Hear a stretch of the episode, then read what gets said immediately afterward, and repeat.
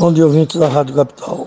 Encontrei um artigo do meu pai que foi escrito em 1979 e acho que eu teria que participar isso com vocês. Tal a preocupação que hoje a sociedade toda tem com relação ao Pantanal.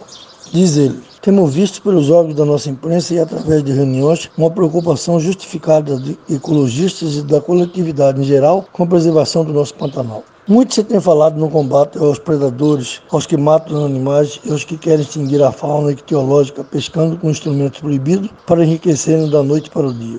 Pior, entretanto, de tudo isso é o dessecamento progressivo do rio Cuiabá, em função da qual existe e vive o Pantanal. Sem água no Rio Cuiabá não haverá mais Pantanal, nem jacarés, nem garças, nem colhereiro, nem tuiú, nem coisa alguma. O que pouca gente sabe é que o Rio Cuiabá atingiu no dia 22 do corrente o recorde de suas vazantes em toda a sua história, apenas 0,33 centímetros de água na marca milimétrica.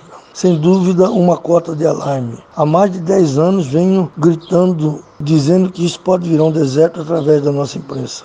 A 6 de julho de 1979, proferi uma palestra de estudantes da Universidade Federal de Mato Grosso, na qual tratei também do assunto. Focalizando esse terrível problema, disse na ocasião que o mais grave em tudo isso é que, à medida que o índice populacional se eleva, o nível das águas do rio Cuiabá baixa.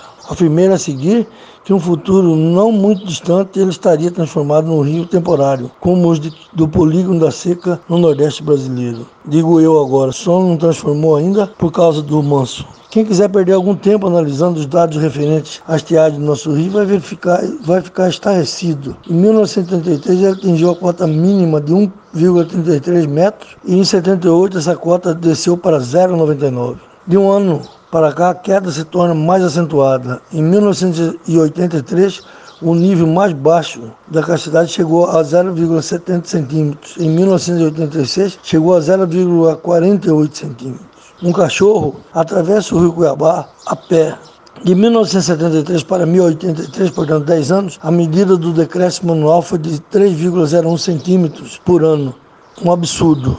Se essa queda continuar, mesmo se aumentar a média, é matematicamente certo que dentro de quatro anos, no máximo, o rio vai cortar na sua estiagem, ou seja, vai se tornar um rio temporário ou intermitente. O Manso salvou o Cuiabá por enquanto. Aqui fica mais um grito de socorro. De que vale convidamos o Brasil inteiro através da propaganda para visitar o Pantanal, se dentro em breve ele não existirá mais. Isso é para os senhores terem uma noção que meu pai, há muitos anos atrás, já se preocupava com o que está acontecendo hoje. Eduardo Povos para a Rádio Capital.